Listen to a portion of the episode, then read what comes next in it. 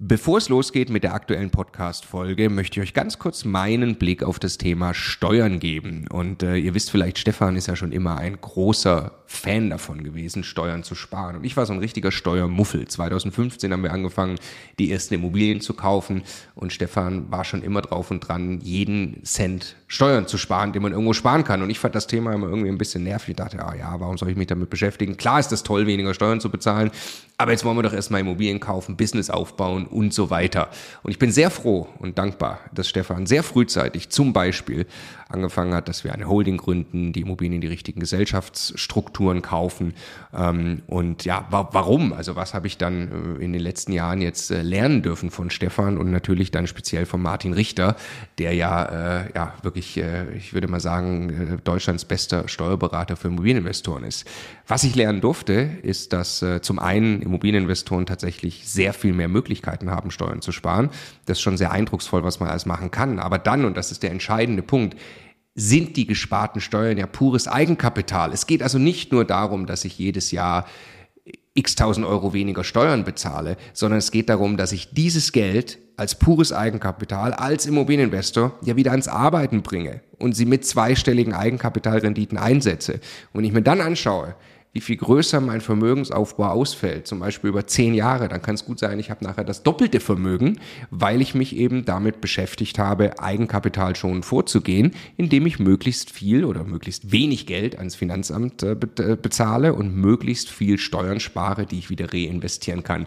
Genau deshalb machen wir seit vielen Jahren sehr viele Inhalte gemeinsam mit Martin Richter und wenn du Lust hast, einmal zu erfahren, welche Möglichkeiten es alles gibt, der eine große Rundumüberblick, dann ist unser Live-Webinar kostenlos, 100% kostenloses Live-Webinar mit Martin Richter genau das Richtige. Eine Stunde lang geht er durch alle steuerlich relevanten Themen für dich als privater Immobilieninvestor. www.immocation.de slash Steuerwebinar. Da findest du die Termine. Es sind alles Live-Termine, die wir jetzt mit ihm aufgesetzt haben.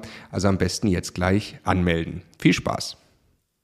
Ich muss zu meiner Schande gestehen, das Prinzip hatte ich als Finanzbeamter noch nicht verstanden. Ich habe Steuererklärung vor mir liegen gehabt, da hatten Leute zig Mehrfamilienhäuser und ich dachte, wow, für warum, also die haben gar kein Einkommen. Als Finanzbeamter, ich hatte so 2000 Euro netto als Berufseinsteiger, da fühlt man sich gut, ja. Und da, da habe ich dann das, das Zuversteuereinkommen, du denkst als Beamter nur in zuversteuerndem Einkommen als Finanzbeamter, ja. Und da dachte ich, was sind das für arme Schlucker? Die haben viel weniger Einkommen als ich der Immokation Podcast.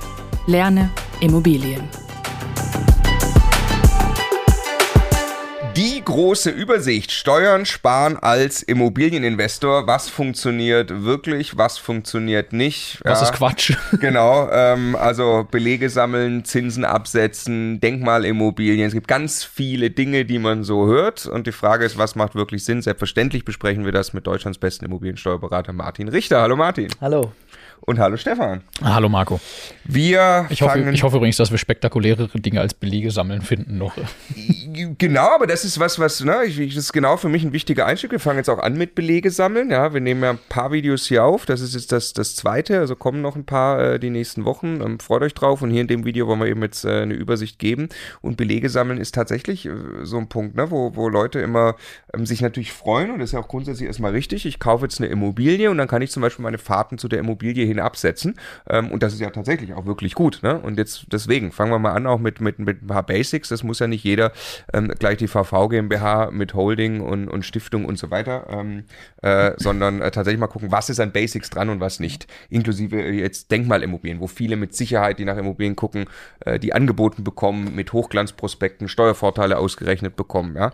Ähm, da wollen wir ein bisschen reingehen. Also, ähm, was kann ich der Werbungskosten absetzen? Das steht dahinter, Belege sammeln, erklär mal den Mechanismus und was, was man da machen kann, was nicht. Ich würde gerne noch äh, ein bisschen einen Rahmen um die heutige Folge ziehen, Gerne. weil äh, me meistens glauben die Leute gar nicht, was man alles absetzen kann. Und äh, dann taucht immer die Frage auf, na, äh, wo ist denn meine Einkunftserzielungsabsicht, wenn jetzt meine Werbungskosten, also die Ausgaben, die ich gegenrechnen kann, höher sind als meine Mieteinnahmen und ich einen steuerlichen Verlust erziele.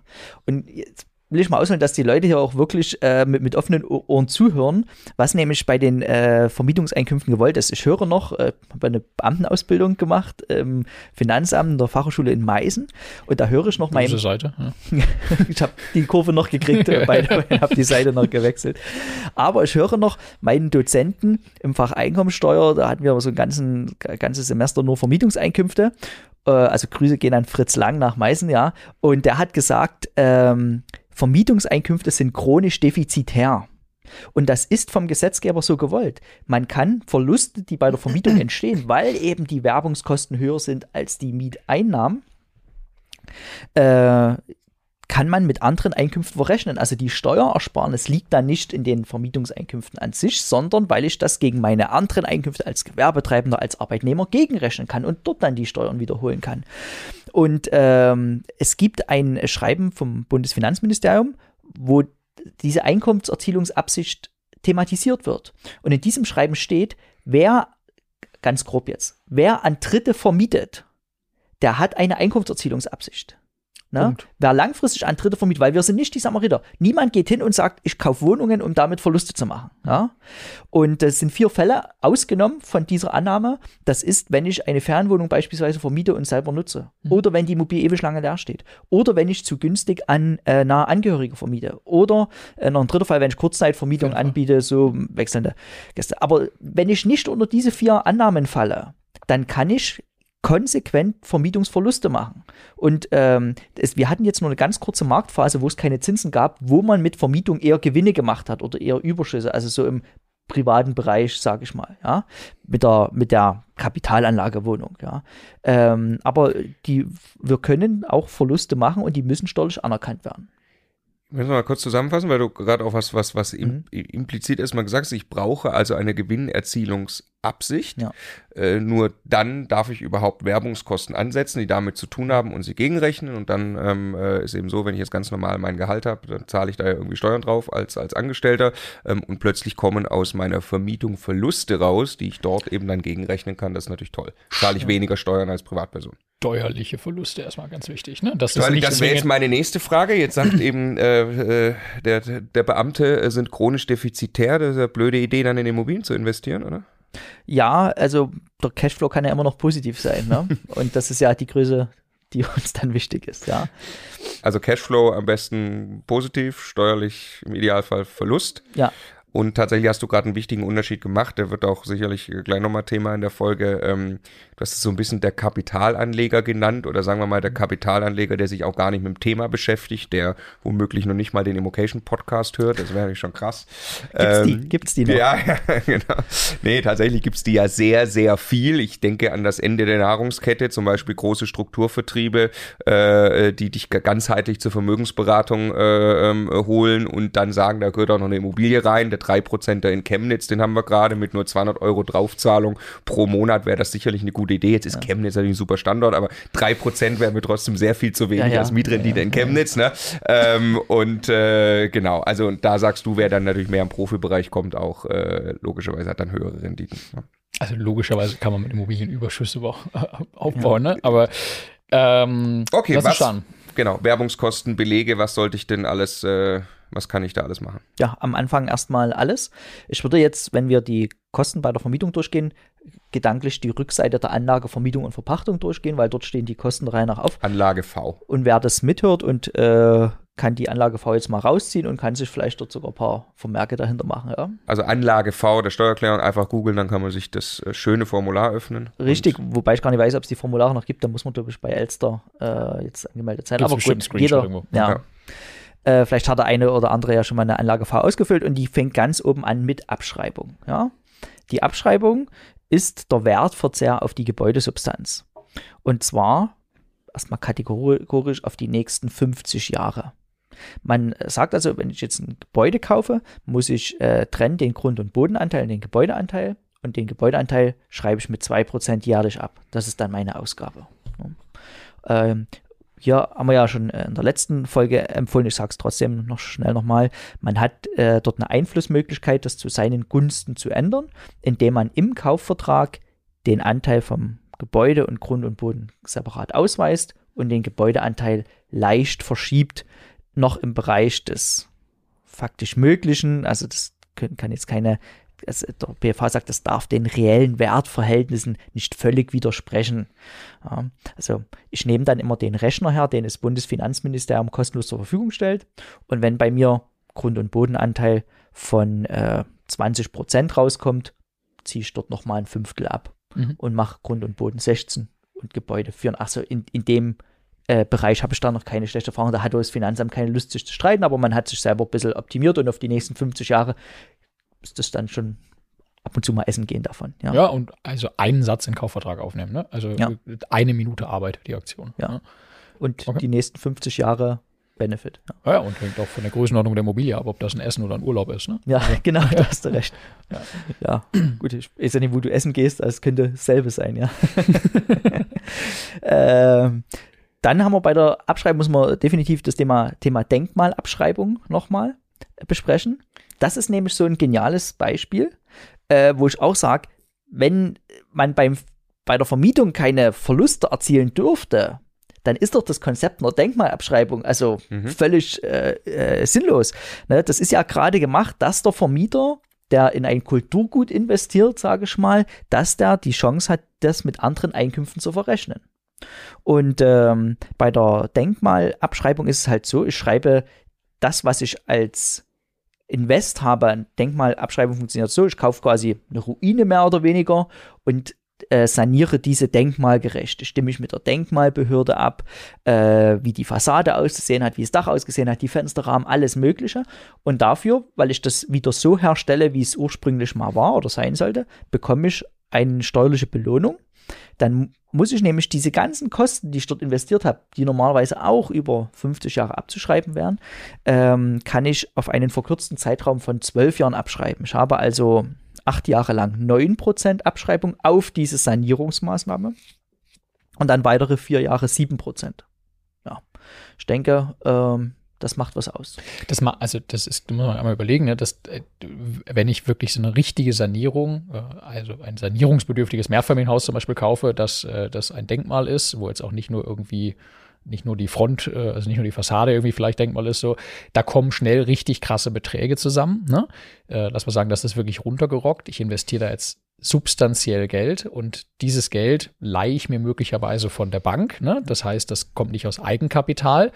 Und hinterher darf ich aber das Geld, was ich mir geliehen habe von der Bank, sehr, sehr schnell, also über, sag mal, über zehn Jahre ist ja, ist ja 90 Prozent davon quasi abgesetzt, von der Steuer absetzen mit meinem privaten Steuersatz von mit, äh, also Spitzensteuersatz plus Soli irgendwie 45, 46 Prozent oder sowas, ne? Da kriege ich richtig Liquidität aufs eigene Konto, während ihr vom Finanzamt gesponsert, während ich den Wert dieser Immobilie drastisch erhöhe, dadurch, dass ich aus einem sanierungsbedürftigen Gebäude einfach ein wieder schönes, saniertes Gebäude mache, dass ich irgendwann steuerfrei, inklusive der Wertsteigerung, verkaufen darf. Ne? Also, das ist ein richtig krasser Job, um Geld zu verdienen. Ne?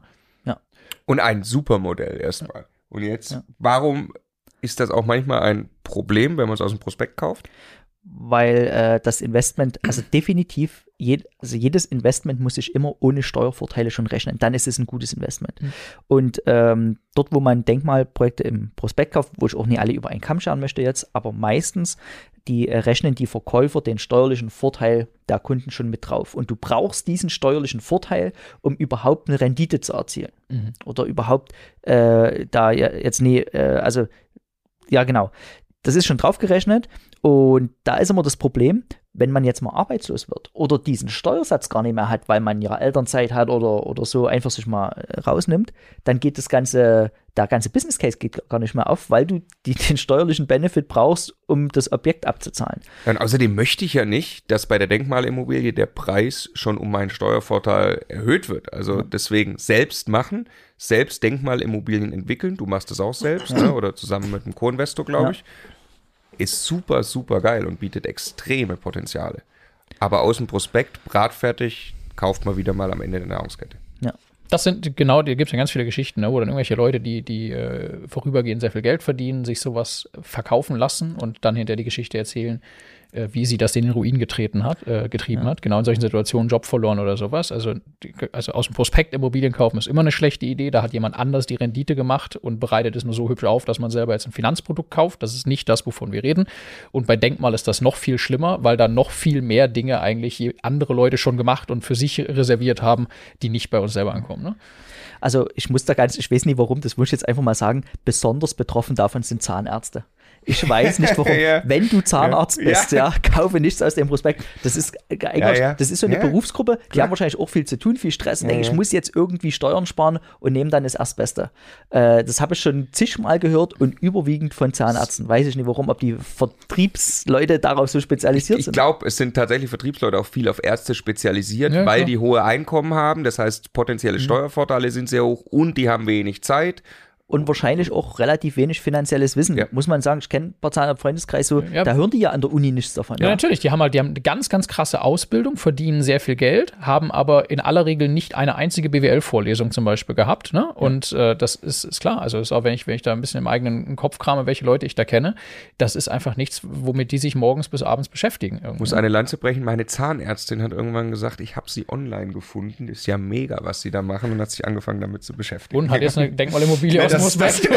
nein, das weiß ich ehrlich Deshalb nicht. Hast du gesagt, ich habe eine super Idee. Deshalb die Goldzähne plötzlich. Ja. Ja, ja, genau, genau, genau. Okay, lass kurz nur Liste weiter. Wir waren noch bei, bei Belege, äh, Fahrtkosten, so irgendwie einfach, Ja. dass klar ist, ich kann alles absetzen, was irgendwie damit zu tun hat. Richtig, also ähm, man kann äh, Essen absetzen. Natürlich müssen die im Immobilienkontext stattfinden, Makler, Besprechung, Kaufinteressenten und so weiter. Äh, man kann auch äh, die Fahrtkosten absetzen, auch ganz wichtig zu Objekten, die man nicht kauft. Kann man dokumentieren und hier reden wir nicht nur von 30 oder 35 oder 37 Cent äh, pro Kilometer, sondern wir reden hier von den tatsächlichen Kosten. Die ermittelt nur keiner. Ja? Man kann jetzt hergehen mit seinem Auto und sagen, ähm, was kostet mich das Auto pro Kilometer? Dazu muss ich einfach mal die Kosten aufsummieren übers Jahr, als Steuern, Versicherung, Benzin, Werkstatt, alles rein und auch die Abschreibung, wenn ich es gekauft habe. Auch die Abschreibung. Äh, ja, und wenn ich dann noch am 1.1., 31.12. mal die, den Kilometerstand abgelesen habe, kann ich über einen Dreisatz ziemlich leicht rausfinden, was kostet mich ein Kilometer mit dem Auto. Und der Mittelklassewagen, da ist immer so zwischen 80 und Cent und 1,20 Euro. Und das macht einen riesen Unterschied, Wahnsinn, wenn ich mal von Berlin nach München fahre, wie auch immer eine Immobilie angucken, was sich dann für Zahlen in meiner Steuererklärung auftun. ne?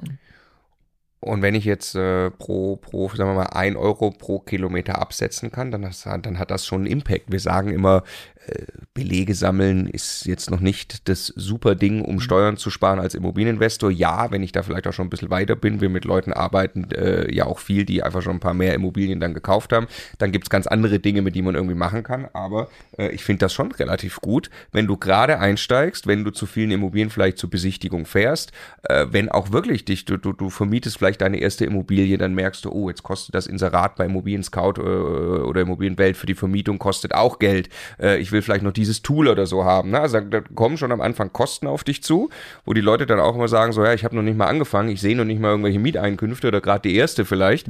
Äh, und dann ist es ja schön, wenn ich da auch ein bisschen was äh, wieder zurückbekomme. Ja. Ja. und Sachen habe, die da eben auf der anderen Seite stehen. Aber lassen wir weitermachen, weil diese Dinge sind alle noch nicht, nicht die echten Steuerhebel Steuer, irgendwie. Ne? Steuerfreier Verkauf gleich echter großer Vorteil von Immobilien. Ja, Also nach zehn Jahren. Also Erklär ihn mal. Ich habe halt äh, von Notartermin, ab, ab dem Notar, ab dem Tag, wo ich beim Notar sitze und die Immobilie kaufe, dort per Unterschrift, mit ganz wenigen Ausnahmen, läuft die 10-Jahresfrist los. Also 10 Jahre und einen Tag später kann ich eine Immobilie steuerfrei verkaufen. Wir hatten ja das Beispiel gerade, äh, gerade bei Immobilien, wo ich durch verschiedene Maßnahmen eine Wertsteigerung erzeuge und diese Maßnahmen auch noch steuerlich absetzbar sind. Das heißt, ich habe mit der Immobilie zehn Jahre lang keinen steuerlichen Gewinn erzielt. Ich habe immer schöne Verluste gemacht durch Sanierungen und so weiter. Das heißt nicht, dass ich, dass ich Geld verloren habe als Cashflow, Ja. aber steuerlich habe ich Verluste gemacht, ja. Ja, äh, habe ich zehn Jahre lang gemacht, habe Mordssteuern auf mein Angestellteneinkommen äh, gespart und nach zehn Jahren verkaufe ich auch noch steuerfrei. Mit Gewinn, weil der Wert der Immobilie durch die Sanierung, die ich getätigt habe, deutlich gestiegen ist. Ne? Ja.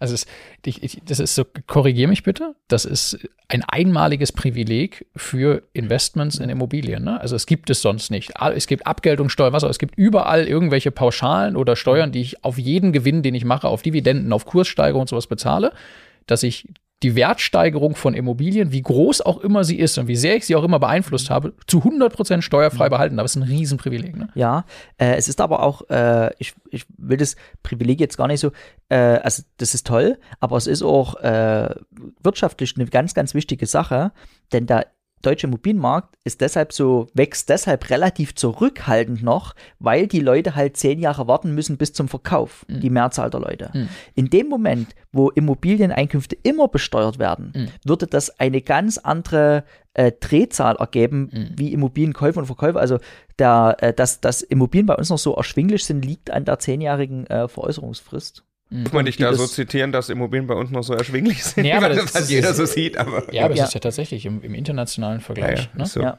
Im Verhältnis zu den Einkommen ist, also genau. selbst München ist günstig im Vergleich zu vielen anderen Städten. Ne? Aber, aber, wir haben Sanierungen noch angesprochen, genau. wenn ich da ein Wort äh, dazu verlieren kann. Der Gesetzgeber ist immer bestrebt, dass ähm, also Investitionen ins Gebäude nicht sofort steuerlich abziehbar sind. Also Gesetzgeber hat auch verschiedene äh, Fallstricke eingebaut, wie es dann doch kommt, dass ich das nur über 50 Jahre, also über die Gebäudenutzungsdauer abschreiben kann. Mhm. Ne? Das, der erste Begriff, den man unterscheiden muss, und man muss alle drei umschiffen. Also man darf in keine der nächsten drei Fallen tippen. Ja? Die erste Falle heißt Anschaffungskosten. Alles, was ich für den Kauf aufwende, auch die Anschaffungsnebenkosten, äh, Grunderwerbsteuer, Notar, Makler, das kann ich nicht sofort von der Steuer absetzen. Ich muss das über den Zeitraum verteilen und darf auch nur den Teil abschreiben, der auf den Gebäudeanteil entfällt. Was auch zu den Anschaffungskosten gehört, ist von der Definition her, wenn ich eine Immobilie nutzbar mache.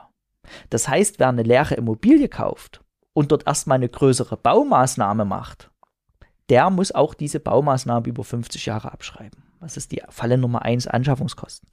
Die Falle Nummer 2 heißt Herstellungskosten.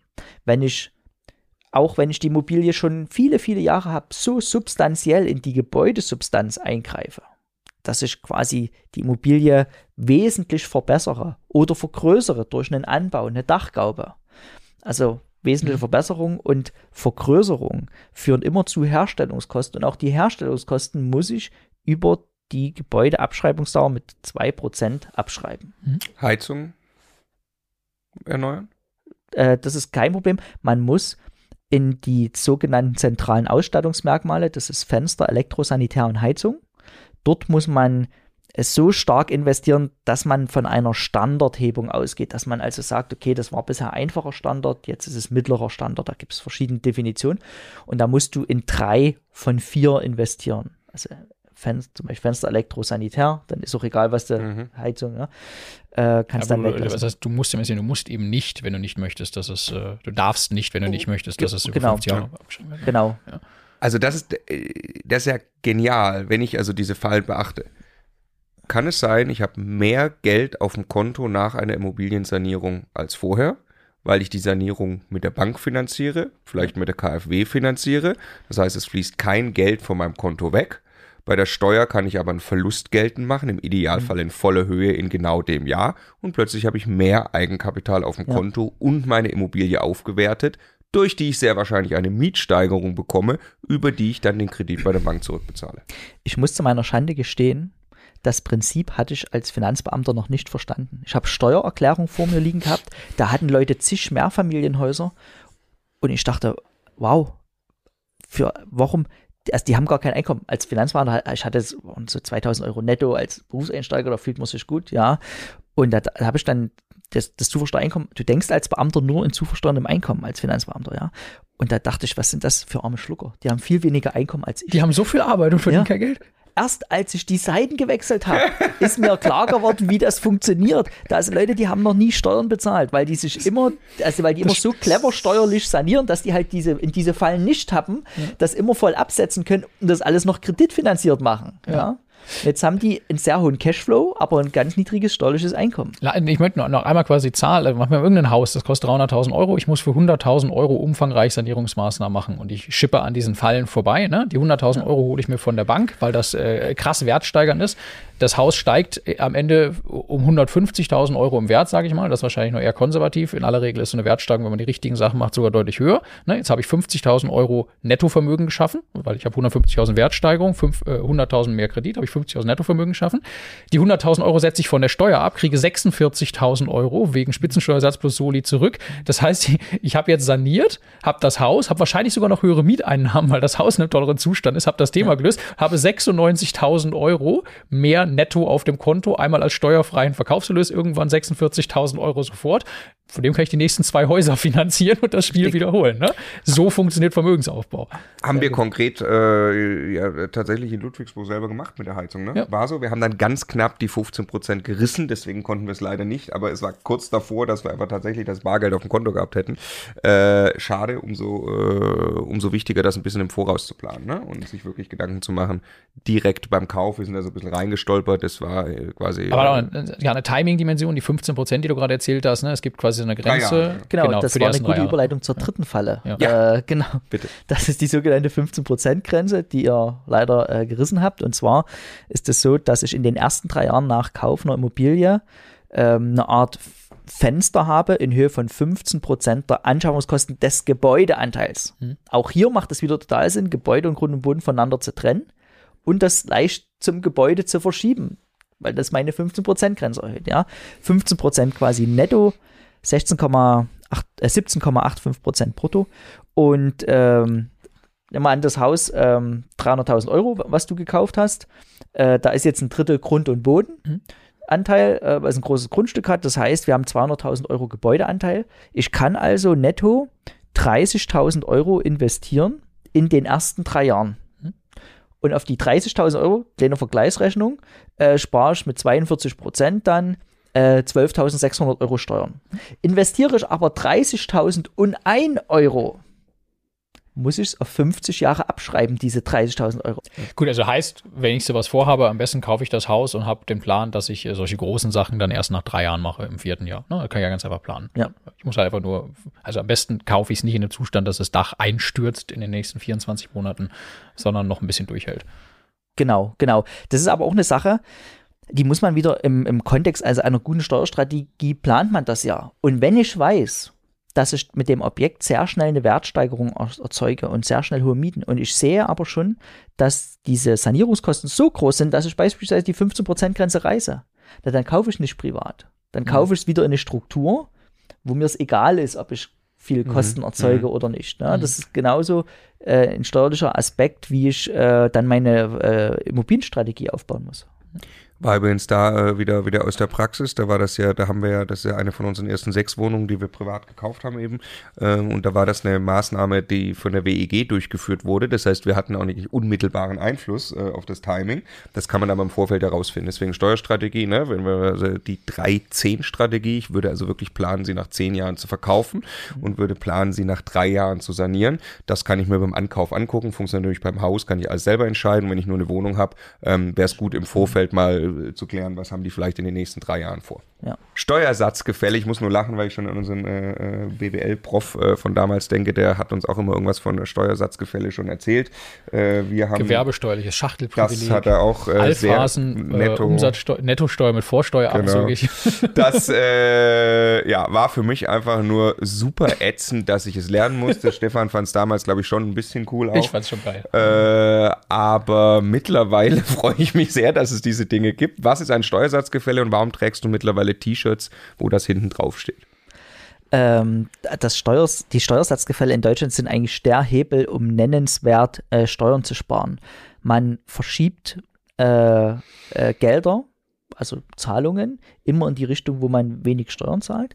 Und das führt dazu, dass ich äh, auf der einen Seite äh, der, der die Ausgaben hat, der hat den hohen Steuersatz oder die Struktur hat den hohen Steuersatz, spart dann darauf beispielsweise 42 Prozent und der, der das Geld bekommt, zahlt darauf nur 25 oder 15 Prozent. Und so schaffe ich es in meinem eigenen kleinen Kosmos über das Verschieben von Geldern meinen Steuersatz selber zu bestimmen. Das ist für mich auch immer so ein Gedanke unternehmerischer Selbstbestimmung, den, den ich sehr gut finde. Hm. Ja. Und speziell im privaten Bereich kann man toll Steuersatzgefälle ausnutzen ähm, wir haben ja schon gesagt, manchmal braucht man Eigenkapital, um eine Immobilie zu kaufen. Warum muss das mein Eigenkapital sein, wenn ich jetzt weiß, ich kann Zinsen absetzen? Äh, nehmen wir an, ich nehme von meinem äh, Ehegatten ein Darlehen auf in Höhe von kleiner Betrag nur 20.000 Euro. Also ich kaufe eine, ich will eine Immobilie für 200.000 kaufen, 10% Eigenkapital und die leiht mir mein Ehegatte, meine Ehegattin. Ja. Genau. Und das, ich muss da nicht mal nachweisen, dass ich gerade kein Geld habe. Es ja. reicht da einfach aus, dass ich sage, nein, ich will das finanzieren, mein Geld will ich behalten. Ja. Wie das viele Unternehmen auch so machen. Und ähm, jetzt gibt mir der Ehegatte 20.000 Euro und sagt, okay, wir müssen einen fremdüblichen Zins ermitteln. Das verlangt das Finanzamt. Mhm. Aber äh, fremdüblich sind jetzt auch keine 1, auch keine 4% mehr. Weil ja Fremdüblichkeit immer von den Konditionen abhängt. Und die 3 oder 4%, die man gerade auf Immobilien bekommt, die kriegt man nur, wenn man eine Immobilie als Sicherheit hingibt. Das ist aber hier gar nicht gewollt. Also es ist quasi ein Darlehen ohne Sicherheiten. Es ist ein Darlehen ohne Tilgung. Das gibt mal einen Tipp ab, so an Zins. Ja, äh, Zehn? Weil ich meine, das ist ja nichts anderes, Locker. als wenn ich zur Bank gehe, gebe mir mal einfach einen Kontokorrentkredit quasi. Ne? Richtig. Ne? Ich darf machen, was ich will damit. Du hast keinerlei Sicherheit äh, und ich werde es schon irgendwann mal zurückbezahlen. Ja. Zehn Prozent? Zehn Prozent. Ja. So, jetzt zahl, äh, kaufe ich das Haus und habe, oder die Immobilie für 200.000 und habe diese 20.000 Euro Fremdkapital vom Ehegatte aufgenommen als, äh, als Darlehen und zahlt, muss dem 2.000 Euro Zinsen zahlen. Bei mir sind die Zinsen Ausgaben im Rahmen der Vermietungseinkünfte, also wieder vollen Steuersatz Abzug. Beim Ehegatten, wenn es fremdüblich ist, hier sage ich gleich noch was dazu, sind das Kapitaleinkünfte, die nur mit 25% besteuern müssen. Und ich weiß, was jetzt viele dann rufen werden oder in die Kommentare, das geht doch nicht, Paragraph 32d Absatz 1 Nummer 1a, die stehen sich Den nah. Den wollte ich gerade so. auch anrufen. Ja, äh, stehen sich nah und so. Und ich muss das ganz klar sagen, wer das noch nicht mitbekommen hat oder wo der Berater das noch nicht weiß, man muss sich mal mit dem Urteil vom Bundesfinanzhof vom 16. Juni 2020 beschäftigen. Dort sagt nämlich der Bundesfinanzhof eindeutig, dass bei einem Darlehen, was unter fremdüblichen Konditionen zustande gekommen ist, spielt ein Nahe- oder Beherrschungsverhältnis keine Rolle und deshalb darf der Gesetzgeber Eheleute die unter fremdüblichen Konditionen ein Darlehen abschließen, nicht schlechter behandeln als fremde Dritte, die unter fremdüblichen Konditionen ein Darlehen abschließen. Artikel 6 Grundgesetz, Schutz von Ehe und Familie. Und ich hoffe, dass alle das bisher gehört haben und äh, diese, ich auf diese Kommentare dann nicht mehr antworten muss. Ja. äh, du wolltest den Steuervorteil noch einmal herleiten, das hast du nicht. 2000 Euro, der eine kann es absetzen, der andere ja, muss versteuern, richtig. weil jetzt, bis jetzt haben wir nur ein Darlehen. Genau, also äh, ich habe, genau, ich habe, ich zahle den Zins auf die 2000 Euro. Äh, wir sind verheiratet, du hast mir das ich habe dir das Geld geliehen. Ja? Genau. Du zahlst Zins? Äh, auf, ich zahle dir 2000 Euro Zinsen. Darauf spare ich 840 Euro Steuern im Spitzensteuersatz, weil das Zinsen bei Vermietungseinkünften sind. Aber ich, ja, ja. Regulärer Steuersatz. Mhm. Du bekommst die Zinsen mhm. und äh, du bezahlst darauf maximal 25 Prozent, weil es bei dir Kapitaleinkünfte sind. Und jetzt haben wir in unserem kleinen Kosmos, einfach weil wir Geld hin und her tauschen, äh, 17 Prozent Steuern gespart. Also in Zahlen 340 Euro. 340 Euro. Du zahlst 500 Euro, genau, ich spare 840. Mhm. Genau, so. Das ist, das Geld kann man mit, das kostet nichts, das liegt rum, das Geld, das kann man mitnehmen. Und manchmal redet ah, ja, ja jetzt jedes um, Jahr, ne? Also ja. quasi, wir haben jetzt einfach jedes Jahr zumindest mal 340 Euro mehr. Genau, und äh, jetzt geht es ja nicht immer nur um 20.000 Euro, ne? da hängt schnell nochmal eine Null dran. Da reden wir über einen nennenswerten Betrag, wo, wo Leute eigentlich Monate für arbeiten gehen müssen oder einen Monat. Ja. ja also tatsächlich, ne, wenn wir beide jetzt sagen, wir haben hier gemeinsam ein Projekt vor, wir wollen jetzt über die nächsten Jahre einen Immobilienbestand aufbauen, das soll äh, unsere Altersvorsorge sein, das soll unsere finanzielle Freiheit sein und wir müssen sowieso unser Eigenkapital investieren. Ne? Es ist wieder, wir kaufen dieselben Immobilien mit demselben Geld und so weiter. Wenn wir einfach nur das machen und irgendwann sind die Zahlen ja viel größer über so ein Projekt, du bist dann ja schnell bei so einem Gesamtprojekt von bei 100, 200, 300.000 Euro Eigenkapital in Summe mal, ne? mit allem, was auch zurückfließt, was du wieder anlegst und so weiter. Irgendwann sind das einfach Tausende Euros, zigtausende Euros jedes Jahr einfach unversteuertes, äh, fertig versteuertes Netto mehr auf dem Konto, äh, die wir einfach frei haben, dadurch, dass wir diese Kleinigkeit angewendet haben. Ne? Ja. Ja. Sagen, wir können bei dem Beispiel bleiben. Du hast jetzt die Immobilie gekauft? Ja, genau. Und zahlt jetzt zehn Jahre Zinsen. Und nach ja. zehn Jahren überlege ich, was könnte man denn mit der Immobilie machen? Die hat jetzt eine starke Rendite bekommen. Und da wäre eine erste Überlegung, die in die vermögensverwaltende Gesellschaft zu kaufen. Mhm. Aber man darf ja den Fehler nicht machen, äh, die Rendite jetzt für diese Strukturentscheidung äh, äh, zu, zu, zu, sehen, sondern eine Rendite nach dem Verkauf. Hm? Und da, wenn das jetzt eine A-Lage-Immobilie ist, die eine Wertsteigerung hingelegt hat, bietet sich häufiger an, die nicht in eine GmbH zu verschieben, sondern an äh, einen Familienangehörigen, meist den Ehegatten, zu verkaufen, weil man dann durch den sehr teuren Verkauf wieder eine äh, Immobilie erzeugt mit einer an sich niedrigen Rendite im Verhältnis zu Abschreibung, Zinsen und so weiter. Lass uns das Beispiel machen. Also die Immobilie war 200.000 Euro wert, als du sie gekauft hast. Lass uns sagen, jetzt ja. ist sie 300.000 Euro wert. Ne? Ja, nach zehn Jahren. Ja, nach zehn Jahren. So, so die äh, verkaufe ich an, an den Ehegatten für 300.000 Euro. Die verkaufst du mir? Ja. ja.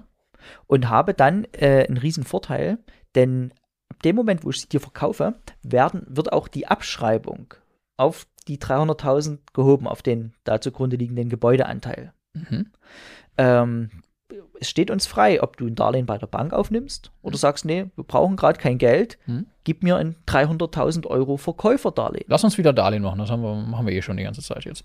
Okay, nimmst du ein Darlehen, Verkäuferdarlehen oder von der Na, Bank? Verkäuferdarlehen. Also ich kaufe dir die Immobilie ab, ich habe das Geld nicht, ja. du leistest mir. Gut, dann sage ich, pass auf, 300.000, lass uns Du kriegst aber wieder keine Sicherheit. Sicherheit vergessen, ja. genau, wir machen wieder 10%. Ja. Jetzt hast du dieselben Mieteinnahmen, mhm also wir beide haben sie effektiv, ne? Wir sind verheiratet. Und Aber es ist jetzt dein Haus. Das ist mein Haus, ne? Mieteinnahmen. Hm? Ähm, wir haben äh, eine höhere Abschreibung als bisher. Ja. Und wir haben neu diese 30.000 Euro Zinsen, die du jedes Jahr schuldest. Ah, äh, übrigens Trick, ne? Jetzt genau zuhören. Es sind jetzt nicht 30.000 Euro Darlehen, sondern Zinsen, weil du hast mir jetzt ja 300.000 Euro mhm. geliehen. Das heißt, alles, was wir vorhin genommen haben, ist jetzt 15 Mal so hoch. Ne? Vorhin waren 20.000 Euro Zinsen, jetzt äh, sind 20.000 Darlehen, jetzt sind es 300.000 Euro Darlehen. Ne? Das heißt, wir haben jetzt 15 Mal 300, jetzt haben wir schon Größenordnung 5.000 Euro mehr netto auf dem Konto zusammen jedes Jahr, einfach nur durch dieses Zinsding, was wir miteinander ja, machen. 5.100 Euro müssten es sein. Jedes Jahr. Zusätzlich Steuersparnis. Das ist übrigens mehr als vorhin haben wir gesagt, da kann man von essen gehen. Jetzt wir, spätestens jetzt sind wir in der Kategorie Urlaub angekommen für 5.000 ja. Euro netto im Jahr. Ja. ja. Das könnte ja eure Hochzeitsreise sein. Zum Beispiel, ja. Wir müssen vorher schon verheiratet sein. Das ja, also, ja. ja, gut, ja, gut, zehn Jahre warten auf die Hochzeitsreise. Genau, ne? Das Ganze ist ja nur deshalb so lukrativ, weil es auch noch grunderwerbsteuerfrei ist. Das ist nur zwischen Ehegatten der Fall oder Verwandte in gerader Linie, Eltern, Kinder, Kinder, ja. Großeltern so.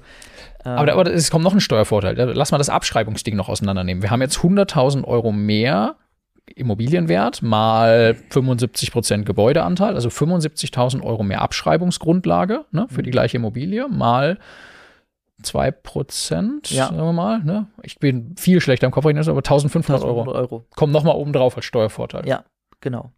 Ja. So, jetzt sind wir bei 6.500 Euro mhm. und das nur, weil wir beim Kauf so clever waren, nicht gemeinsam zu kaufen, sondern einer kauft, damit mhm. man die Schaukel machen kann. Mhm.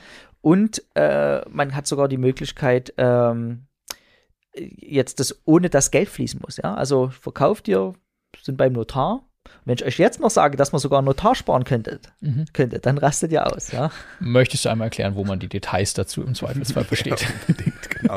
Also, wem das hier äh, zu schnell geht, wer die beiden äh, mal erleben möchte in ihrer noch jungen Ehe, äh, immocation.de slash Steuerwebinar. Äh, wir bieten ein paar wenige exklusive kostenlose Live-Termine an.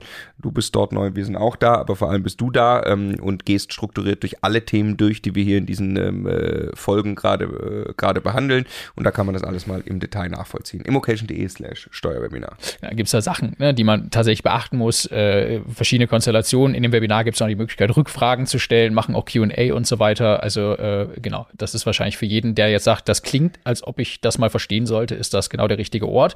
Und es gibt wirklich nur diese paar wenigen Live-Termine, um den, den Martin da mal äh, persönlich zu erleben. Ähm, aber ich möchte, ich möchte jetzt noch einmal das, ich möchte das Bild noch einmal etwas größer machen, was, was wir gerade gemacht haben. Jetzt, das, jetzt haben wir von einer Immobilie geredet. Ich möchte nochmal auf das Beispiel kommen. Wir beide haben uns hier als Ehepaar, haben wir uns ein Projekt vorgenommen. Wir möchten finanziell frei werden, indem wir ein Immobilienvermögen mit passivem Einkommen aufbauen. Wir werden nicht ein Haus kaufen. Wir werden ein paar Mehrfamilienhäuser in dieser äh, Größenordnung kaufen über mehrere Jahre hinweg, aber wir können ja mit jedem Einzelobjekt dieses Spiel spielen. Ne? Also irgendwann gibt es vielleicht drei kleine Mehrfamilienhäuser, die du hast, drei kleine Mehrfamilienhäuser, die ich habe. Das ist ein Langfristprojekt. Ne? Über 30 Jahre werden wir gewaltige Wertsteigerungen bei diesen Objekten haben, mal zumindest in nominalen Zahlen. Wir können uns die immer wieder hin und her schieben. Wir können dieses Spiel alle zehn Jahre mit den Immobilien jeweils wieder machen. Ne? Ähm, und äh, das ist, ist gar, gar nicht zu greifen, wie viel mehr Geld und damit was für ein Turbo durch mehr Eigenkapital und so weiter für unser gemeinsames Projekt da rauskommt, bei sowas halt richtig vorzugehen im Vergleich zu ah, wir kaufen jetzt einfach mal als Bruchteilsgemeinschaft die Sachen zusammen, stehen da 50-50 drin, wie das 98 Prozent der Menschen machen. Ne? Mhm. Ja. Also Ja. ich freue mich schon auf den gemeinsamen Vermögensaufbau mit dir. Wieder. Ich glaube, ihr habt schon, wo wir das letzte Mal hier Ja, es gab war- schon mal eine Hochzeit wart- zwischen uns. Wart ihr auch schon mal Es gab verheiratet, schon mal- ne? heiraten uns äh, ja. Ja. Freut mich für euch. Ähm, Okay. So, dann würde ich gerne äh, jetzt eine äh, Aufgabe stellen, Stefan. Konstruier doch mal ein Beispiel. Du ergänzt gerne natürlich, Martin. Äh, Stefan ist mal sehr gut in Beispiele konstruieren, wo wir jetzt all diese Dinge, also ich würde gerne Werbungskosten drin haben, steuerfreier Verkauf, Sanierung, äh, die ich absetze. Vielleicht ist es eine Denkmalimmobilie und ich nutze den Steuersatzgefälle. Kriegen wir es hin? Aus der Luft? Ja, ja, ja, aber also ähm, tatsächlich, ich war ja gerade schon ein bisschen in die in die Richtung unterwegs. Ne? Ich lass uns mal sagen, wir haben halt äh, Ihr dürft auch wieder heiraten natürlich. Ne? ja, wir haben vor, gemeinsam, ähm, wie auch immer wir uns das aufteilen, ne, ähm, kann auch sein, der eine hat mehr Bock auf Immobilien und der andere hat mehr Bock, äh, zum Beispiel ähm, sich, sich um EK zu kümmern, weil er irgendwie einen Job hat, wo, wo sehr viel Geld im Verhältnis zur Zeitausgaben ist. Aber wir beide haben vor, mit Immobilien uns ähm, die Möglichkeit aufzubauen, deutlich früher als mit Mitte 60 irgendwann aufzuhören zu arbeiten ne? und äh, uns auch von, von Ort und sowas unabhängig zu machen. Wir wollen einfach mit Immobilien was aufbauen. So. Und das gehen wir jetzt strategisch an. Und wir haben irgendwie einen Grundstock an Eigenkapital, den wir irgendwie äh, aufgebaut haben. Keine Ahnung was. Ich sage jetzt mal 100, 200.000 Euro, ne, wann auch immer genau die jetzt irgendwie zur Verfügung stehen. Und das kann, tatsächlich kann man jetzt all diese Dinge relativ simpel ähm, äh, zusammen, äh, zusammenbringen. Ne? Also jetzt, du fängst an und wir suchen ein Mehrfamilienhaus. Das ist sanierungsbedürftig und das kaufst du Denk mal. Kann ein Denkmal sein. Jetzt, ich wollte jetzt erstmal, ja, lass uns, lass uns mal, also das ist vielleicht nicht für jeden vorstellbar, ein Denkmal zu sanieren, aber jetzt kann man sagen, da hat man noch mehr Vorteile. Jetzt immer nur ein normales irgendwie erstmal. Du kaufst Mehrfamilienhaus. Das äh, kaufst du mit Eigenkapital. Theoretisch gehört das uns beiden. Ich leihe dir das jetzt aber aus meinem Anteil an unserem Vermögen. Ne? Wir machen das Zinsspielchen und sparen, äh, sparen erstmal daraus Steuern, diese 17 Prozent. So. Ihr fahrt in eurem dicken SUV dahin und setzt 2 Euro pro Kilometer ab. Genau, das, das, machen wir die, das machen wir die ganze Zeit. Ja. Ähm, äh, du kaufst, ähm, äh, du kaufst das Haus nach drei Jahren. Ähm, sanieren wir das, ne? Wir kümmern uns gemeinsam um alles. Wir sind auch gemeinsam in den Darlehen drin, haften da gemeinsam für, für die Bank. Das spielt alles keine Kein Rolle. Problem, ja. Genau. Du sanierst das Haus, weil du dich da irgendwie äh, zu Hause fühlst. Äh, wir steigern die Mieteinnahmen, da bleiben Überschüsse über. Ähm, und ähm, ähm, äh, theoretisch, in der Praxis, nach drei Jahren gehen wir aber hin und äh, haben so viel Sanierungsaufwand, dass überhaupt nichts mehr überbleibt, sondern wir eigentlich sogar steuerliche Verluste machen und wir haben mehr Geld auf dem Konto, weil wir vom Finanzamt äh, einen Teil der Sanierungskosten eigentlich zurückbekommen. Während das Geld, haben wir wieder gemeinsam clever gemacht, von der Bank kommt. Ne? Und dafür habt ihr die Mieten entsprechend erhöht. Dafür haben wir die Mieten entsprechend Das erhöht. zahlt den- den Kredit zurück, bleibt sogar noch mehr übrig. Genau, so. Und ähm, in der Summe, äh, das, das Haus ist jetzt erstmal da, ne? in der Summe sparen wir weiter. Das erste Haus hat auch schon leichte Überschüsse und so weiter. Deshalb äh, gehe ich in, in Jahr zwei hin und kaufe auch ein Mehrfamilienhaus, ein kleines. Ne? Diesmal kaufe ich das, machen wir dasselbe Spiel, wir haften für alles zusammen. So. In Jahr drei, weil wir, wir brauchen ja nicht, bei Weitem nicht diese 200.000 Euro für, für ein Haus irgendwie erstmal, um das zu kaufen. In Jahr drei gehst du wieder hin und kaufst ein kleines Mehrfamilienhaus. In Jahr vier kaufe ich eins. Und das machen wir jetzt in Summe, machen wir das sechs Jahre lang. Drei du, drei ich. Ne?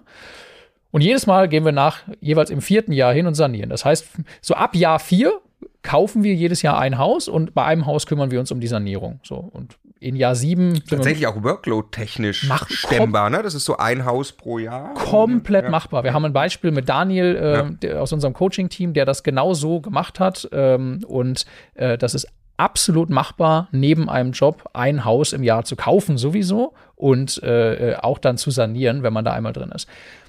Im Jahr sieben kaufen wir kein neues mehr, ab dann sind wir nur noch in diesem Sanierungsmodus drin. So.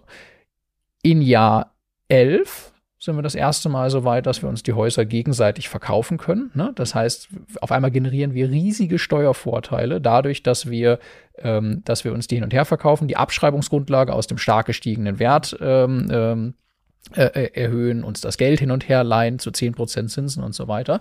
Und jetzt würde ich wahrscheinlich hingehen und würde äh, zu dem Zeitpunkt vielleicht zwei von diesen, von diesen sechs Häusern nehmen, würde die nach extern verkaufen, ne? würde ein, ein Teil dieser Wertsteigerung wirklich von außen mitnehmen, um wirklich Eigenkapital von außen reinzuholen, sagen ganz viele Investoren, es ist ein Riesenturbo. Mhm. Früher An den ersten bisschen, Objekten ne? nicht für immer festzuhalten, sondern eher nochmal sich zu lösen, um einfach einen großen Batzen echtes Eigenkapital aufs Konto zu kriegen und mit dem nochmal wieder krasser zu, das zu machen. Ne? Kann man vielleicht nochmal ein, zwei deutlich größere Häuser von kaufen. So. Äh, und die anderen vier Häuser, die wollen wir gerne behalten. Das sind unsere Lieblinge, die sind uns ein bisschen ans Herzen gewachsen. Da, da passt für uns auch mit der Mieterstruktur alles irgendwie so und die verkaufen wir halt hin und her. Ne, wenn wir das so durchziehen, ne, da, da kommt so krass viel Vermögen raus nach, nach 20 oder 30 Jahren und so viel mehr, als wenn wir einfach nur dieses Geld genommen und irgendwo, äh, keine Ahnung was, in irgendein Depot gesteckt hätten. Oder wir hätten 50-50 ja, also einfach irgendwie. Um viel, viele Faktoren mehr muss ja dabei rauskommen, weil du ja dein Geld immer wieder hebelst ja. und maximal dafür sorgst, dass du möglichst früh Eigenkapital zur Verfügung hast durch die ganzen Steuervorteile, was wieder gehebelt wird. Man, man, müsste, also nach meinem Dafürhalten müsste man gar nicht unbedingt an extern verkaufen, mhm. wenn dir die Bank zu guten ja. Konditionen das auch Geld im Rahmen der ja. Regenschaukel finanziert zum Beispiel. Du, du merkst, der Martin hängt an euren gemeinsamen Objekten, an den ersten. Ja, nee, aber wieder wichtiger, wichtiger Punkt. Ne? Ich kann ja einfach eine Kapitalbeschaffung machen und kann quasi den gestiegenen Wert wieder rausfinanzieren, habe ich das Geld auch auf dem Konto, muss die Immobilie nicht abgeben. Richtig. Ne? So, die Egger, äh, so denken Millionäre, ne? Da, äh, von dem Buch sind viele meiner Steuerstrategien abgeleitet. Mir ganz prägnant äh, war in dem Buch, ähm, dass äh, das Millionär-Mindset geht nicht in entweder oder, sondern wie kriege ich beides? Mhm. Ich will nicht nur das Geld oder nur die Immobilie, ich will beides. Also mhm. muss ich Lösungen finden, möglichst günstig in meiner eigenen Struktur, das so hin und her zu drehen, dass ich am Ende beides habe, die Immobilie noch, aber auch neues Eigenkapital. Spielt bei euch die VV noch eine Rolle? Ja, ich habe sie jetzt bewusst, äh, also genau, würden wir extrem renditestarke Immobilien produzieren äh, bei dem, was wir da tun, dann würden wir möglicherweise nach zehn Jahren ähm, die äh, Immobilien in eine VV GmbH übertragen. Dafür, weil wir da von Anfang an dran gedacht hätten, äh, hätten wir von Anfang an in die richtige Struktur, also hätten wahrscheinlich eine GBR-Form und sowas ja. gekauft. Ne? Und äh, tatsächlich, das haben wir jetzt in diesem Video nicht berührt. Wahrscheinlich, wenn wir beide vorhätten, irgendwie äh, Kinder zu haben, würden wir uns auch Gedanken darüber machen, wie wir deren Steuer, äh, Steuersatz und deren Freibeträge mit ausnutzen. Weil es gibt Mittel und Wege, dass ein Teil dieser Immobilieneinkünfte und Zinsen und was auch immer auch bei unseren Kindern landet, ne? die da überhaupt keine Steuern drauf bezahlen und stattdessen eigenes Vermögen aufbauen. Ne? So, ja. Also ich glaube, wenn wir beide uns jetzt hinsetzen, wir sagen, das ist unsere Lebensaufgabe und wir, wir machen wirklich mit allem Wissen, was du im Kopf hast, was man ansonsten muss man das halt lernen und sich drauf schaffen, ne? Äh, und machen wirklich auf dem Reißbrett mal einen Plan, ist das krass, was da rauskommt am Ende. Ja. Ich würde übrigens sehr, sehr gerne mit dem Kind, was da rauskommt, dann eine weitere Folge Tax aufnehmen in 20 Jahren. Ja. Ich glaube, das ist ein ziemlich großer Steuerfan, das Kind. so, jetzt steht hier auf dem Zettel blöderweise noch Scheidung. Was passiert euch dann? Ja, äh, das ist auch relativ einfach, weil wir haben immer abwechselnd Immobilien gekauft. Wir müssten gar nicht da was hin und her übertragen. Ja. Und unsere gegenseitigen Ansprüche aus irgendwelchen äh, Darlehen, die kann miteinander verrechnet. Also verrechnet werden, ja. Also toll konstruiert. Ähm, Martin, kannst du uns nochmal generell die Frage, also ich kaufe einfach nur Immobilien, um Steuern zu sparen, finden wir ja nicht eine gute Idee. Ich kaufe, die sollten so immer funktionieren. Kannst du das nochmal ausführen? Ja, also man kann schon jede Immobilie wie ein kleines Unternehmen betrachten, ein eigenes. Ne? Äh, ich muss mich dort genauso um die Kundenzufriedenheit kümmern, meine Mieter wie bei anderen Unternehmen auch. Das ist mir äh, wichtig. Und deshalb muss, muss jede Immobilie, jedes dein Unternehmen, muss erstmal ein sinnvoller Business Case sein. Das muss ich auch rechnen ohne äh, äh, Steuersparnis. Das heißt, als allererstes, und das steht immer ganz vorne dran, ich muss gute Immobilien finden, mhm. die, sich, die sich rechnen, die sich gut lohnen. Ne, wenn es sich rechnet, dann rechnet es sich, sagt Markus Befort immer. Und äh, die Steuerstrategie ist nur das i-Tüpfelchen auf der guten Immobilie, die aber dann ähm, extrem ähm, Speed reinbringen kann in diesen ganzen Vermögensaufbau. Ja, beides kombiniert wäre ideal. Genau. Und aber wenn ich es eben strategisch angehe, also ich kann bei Immobilien mit meiner eigenen Arbeitskraft äh, erstmal sehr, sehr krass Werte heben und aber auch beim Steuerthema gilt das, ich kann bei Immobilien eben sehr viele Dinge steuerlich gestalten. Ich habe da viele Möglichkeiten, die mir offen stehen, wenn ich sie verstehe. Äh, die mir bei vielen anderen Arten zu investieren halt überhaupt nicht offen stehen. Da kriege ich einfach halt eine Abgeltungssteuer über den Kopf gebügelt und das war es im Zweifelsfall. Ne? Also, vielen herzlichen Dank für diese Folge. Nächste Folge geht es mehr um eure Kinder. Äh, ohne Erbschaftssteuer vererben. Das ist möglich, so wird die heißen. Und unter immocation.de slash Steuerwebinar kann man das alles äh, ausführlich, nochmal kostenlos zusammengefasst, alles, was Steuern und Immobilieninvestoren betrifft, sich anhören. Gibt ein paar exklusive Termine, die live sind. Das heißt, am besten jetzt gleich anmelden. immocation.de slash Steuerwebinar.